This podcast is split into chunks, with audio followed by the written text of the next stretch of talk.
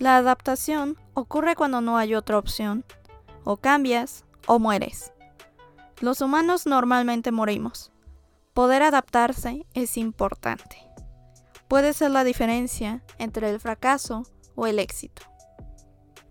Frase extraída de la serie Atypical. Esto es Nom de Plum, el podcast. Yo soy Aidem y este es el episodio número 61, titulado 5 cosas que hizo bien Atypical.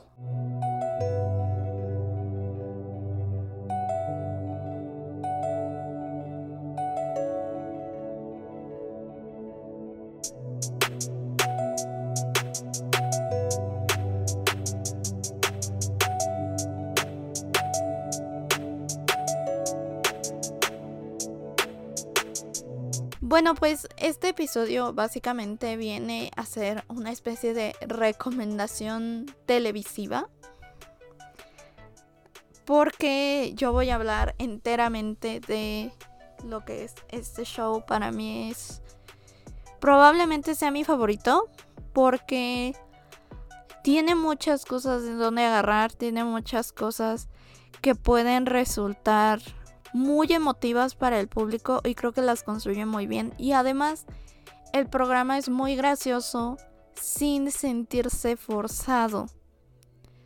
El programa no tiene risas grabadas, sin embargo, te ríes. Y ese me parece que es un elemento sustancial porque la propia construcción del programa da para la risa.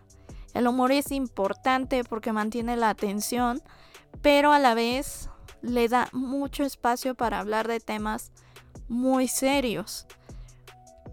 Y bueno, les voy a explicar básicamente de qué va la serie, aunque hay muchas cosas de las que habla este programa.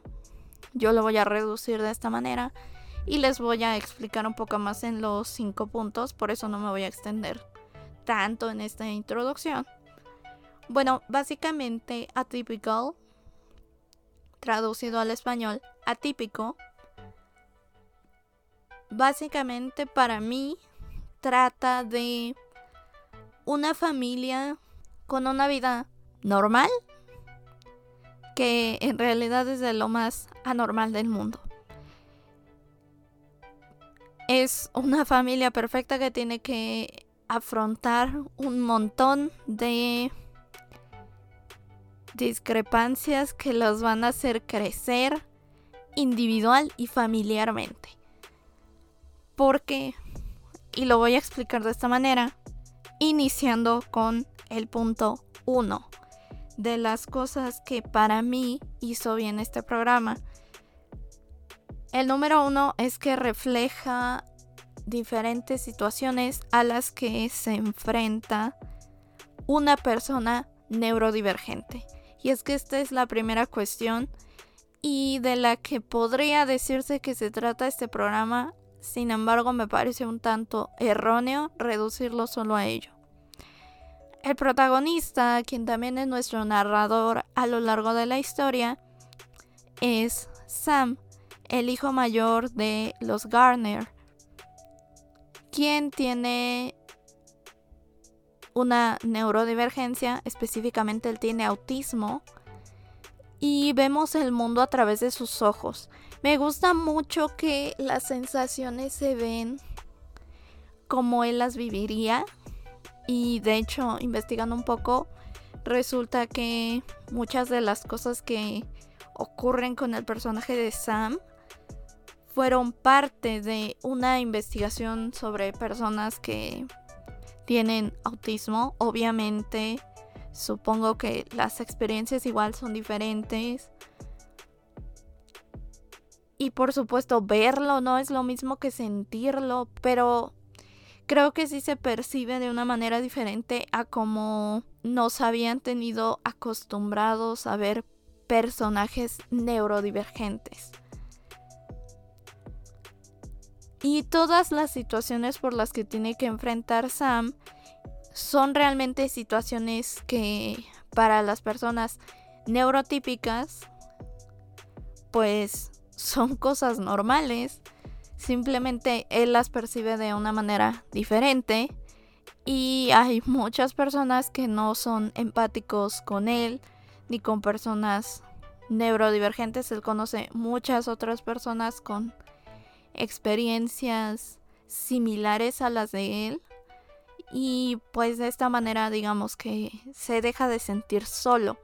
La serie arranca en un punto en el que Sam quiere cambiar, digamos un poco, la dinámica familiar. Él se quiere volver un poco más independiente. Dejar de que lo vean como un niño pequeño. Y esto provoca muchas tensiones en la familia en un primer término porque, y viene el punto 2 de lo que hizo bien, no habla solamente del autismo, no se reduce a ello, lo maneja muy bien, sin embargo no se reduce solamente a ello, además vemos los efectos en el círculo de Sam. De entrada lo vemos en su familia. En el momento en el que Sam pide un poco más de independencia, la figura de su madre que ha estado básicamente delegada a la cuidadora de sus hijos, sino especialmente a la cuidadora de Sam, la figura materna comienza a perder su lugar, lo que provoca que su madre tenga, digamos, una crisis de identidad la cual finalmente le va a afectar a su matrimonio y va a ser una cuestión con la que se va a tener que trabajar a lo largo de las temporadas. Por otro lado está la historia de el padre de Sam, quien nunca ha entendido por completo el autismo de Sam, no sabe cómo acercarse a él. Siempre sintió que no era completamente comprensivo con él. Y ante la crisis que enfrenta la madre, él va a tener que acercarse un poco más a Sam, va a tener que entenderlo y va a comenzar a involucrarse realmente. Y pues un papel no menos importante, me parece que toma bastante protagonismo a lo largo de las temporadas es el papel de su hermana Casey, quien siempre se ha visto delegada, que aunque es la menor, pues siempre ha tenido que cuidar de Sam, protegerlo y ahora tiene la oportunidad como algo positivo de cambiar el círculo en donde siempre se ha encontrado, cambiar de escuela y cambiar de vida básicamente, pero también con el temor de que Sam no esté listo para enfrentarse solo al mundo real. Siento que Casey toma un papel primario a partir de la segunda temporada. Vemos un poco más acerca de ella. Ella comienza a conocerse un poco más. Lo que nos lleva al tercer punto. Vemos la historia de los personajes. Vemos el pasado del padre de Sam y cómo esto le afectó a Sam. Que hubo un punto en su vida en el que se alejó porque no sabía cómo manejar el autismo de Sam. Y esto también provoca tensiones con la familia. Vemos también, aunque creo que esta historia está un poco más olvidada, el problema en la relación de su mamá con la abuela. Esto se ve un poco ya en la última temporada y siento que tenían la intención de explorarlo un poco más, pero ya no dio el tiempo para ello.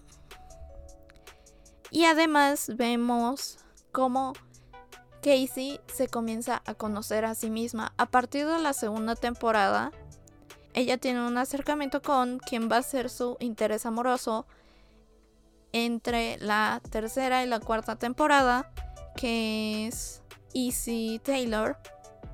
Siento que esta es una de las historias que más sigue y se comienza a ver cómo evoluciona esta relación. Ellas comienzan llevándose muy mal, pasan a ser amigas y después tienen una relación ya más seria en momentos bastante conflictiva y cuestiones de este tipo. En realidad la representación de los personajes LGBT también está muy presente en la historia y por eso digo, sería un error reducir atípica a la neurodivergencia porque hay muchas cosas que suceden alrededor. Incluso creo que algunas de las historias que normalmente no se cuentan cuando yo he visto resúmenes acerca de la serie es la historia de el mejor amigo de Sam y de su interés amoroso, Paige. Porque Sahid tiene una historia de crecimiento personal muy buena. Pasa de ser una persona que estaba básicamente estancada en una tienda vendiendo y era un trabajo que realmente no lo hacía feliz a comenzar a perseguir sus verdaderos sueños. Y una de las historias que más me llama la atención sobre él es como él estaba estancado, sus padres creían que era porque simplemente se había rendido, pero él tenía temor de que lo que una vez un profesor le dijo que no iba a llegar a ningún lado fuera real. Entonces él le dio demasiado miedo siquiera intentarlo. Y Sam, aún con lo, entre comillas, extraño que podía ser, lo alentó todo el tiempo a que persiguiera sus sueños. Paige es una historia también muy fuerte porque Paige era la primera en su clase, una persona que tenía muchísimas esperanzas de salir adelante. Mucha gente creía en ella, pero cuando entró a la universidad le costó demasiado adaptarse, al grado que dejó la escuela y comenzó a intentar por fuera. Primero con un trabajo que la hacía absolutamente infeliz, hasta que ella decide dejarlo en el me parece que es en el último episodio. Y nos da a entender que Paige a partir de entonces no va a dejar de luchar por sus sueños. De hecho, consigue una oportunidad para irse lejos y ser exitosa, ser esa persona que ella misma se prometió que iba a ser. La historia de Paige me parece muy llamativa porque Creo que pasa por una crisis de identidad y una crisis académica al mismo tiempo. Ella deja de desconocerse en un mundo en el que ya no es la número uno y por más que lo intenta no puede serlo. Ella se convierte de alguna manera en el bicho raro. Cuando habla con Sam entre líneas de las cosas que no debería de hacer son las cosas que ella está haciendo, como si se estuviera saboteando a sí misma como si ella creyera al mismo tiempo que es insuficiente para todas las metas que se puso. Y cae,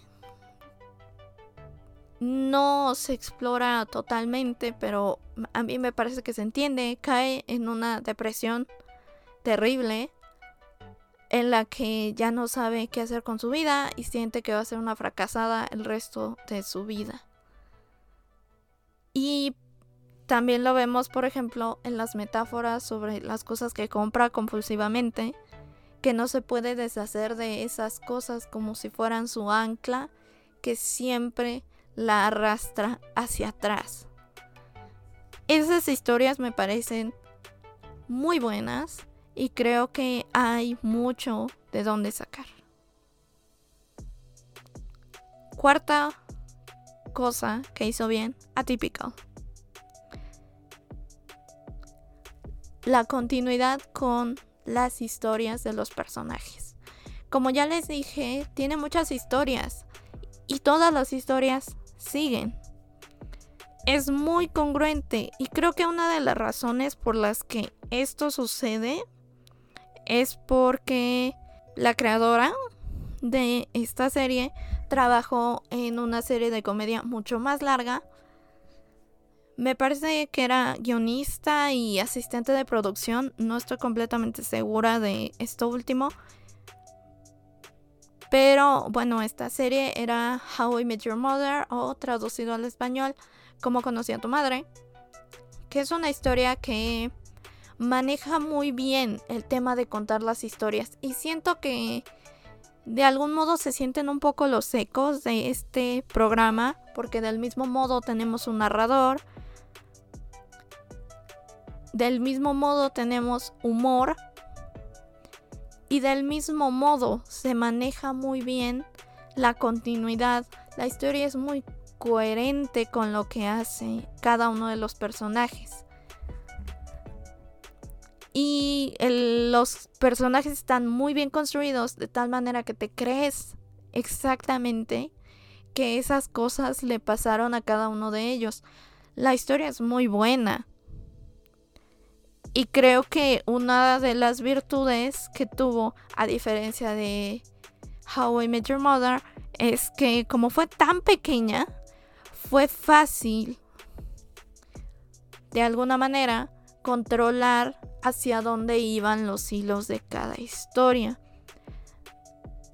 También me gustaría más adelante hablarles de esta serie, creo que también es muy buena. A excepción de unos pequeños detalles y algunos errores de continuidad que sí se han hecho notorios. Eso no reduce la virtud del programa tampoco y pues valdría la pena hablar de ello en algún momento. Y el número 5. Me parece que este es uno de los puntos más importantes. Y uno de los más esenciales en cuanto a programas de televisión. Y esto incluso lo dije el episodio pasado. Hay veces que los finales arruinan las series. En este caso, otra virtud de este programa fue el final. Yo no estoy completamente segura. Hay quienes dicen que cancelaron Atypical. Sin embargo, el último episodio que está en Netflix se siente como un verdadero final. Sí siento que es efectivamente un final abierto. Sin embargo, no está de más decir que el final está muy bien en contraste con el inicio. Porque a mí me gustaría verlo por cada uno de los personajes. En primer lugar, Paige, por primera vez, decide luchar por sus sueños. Después de el personaje que era la primera temporada con demasiadas esperanzas y todo el camino que tuvo que recorrer, Paige decide luchar por sus sueños y aferrarse a ellos. Sahid logra continuar con sus estudios. Casey llega a un punto en el que decide luchar y mantener la relación que tiene con Izzy y además seguir sus sueños. Cosa que en un principio le daba un poco de miedo.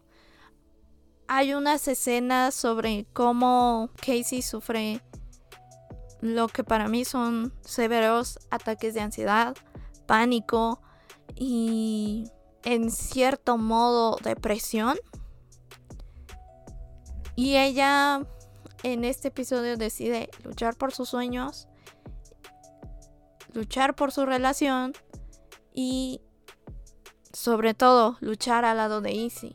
Izzy también es un personaje que tiene una gran historia detrás de sí, tiene muchos traumas y mucho de esto es lo que provoca las tensiones que tienen. Y en ese momento Izzy básicamente se compromete también a luchar por lo que ellas tienen. el papá de Sam, Dog, tiene un acercamiento hacia Sam a tal punto que lo va a acompañar y lo va a cuidar en su expedición hacia la Antártida, que desde el primer episodio este es el mayor logro a alcanzar por Sam. Sin embargo, tuvo muchos conflictos para poder ir. Y su papá se compromete no solo a cuidarlo, sino a apoyarlo y además darle su independencia. No ser simplemente un cuidador, sino ser su acompañante.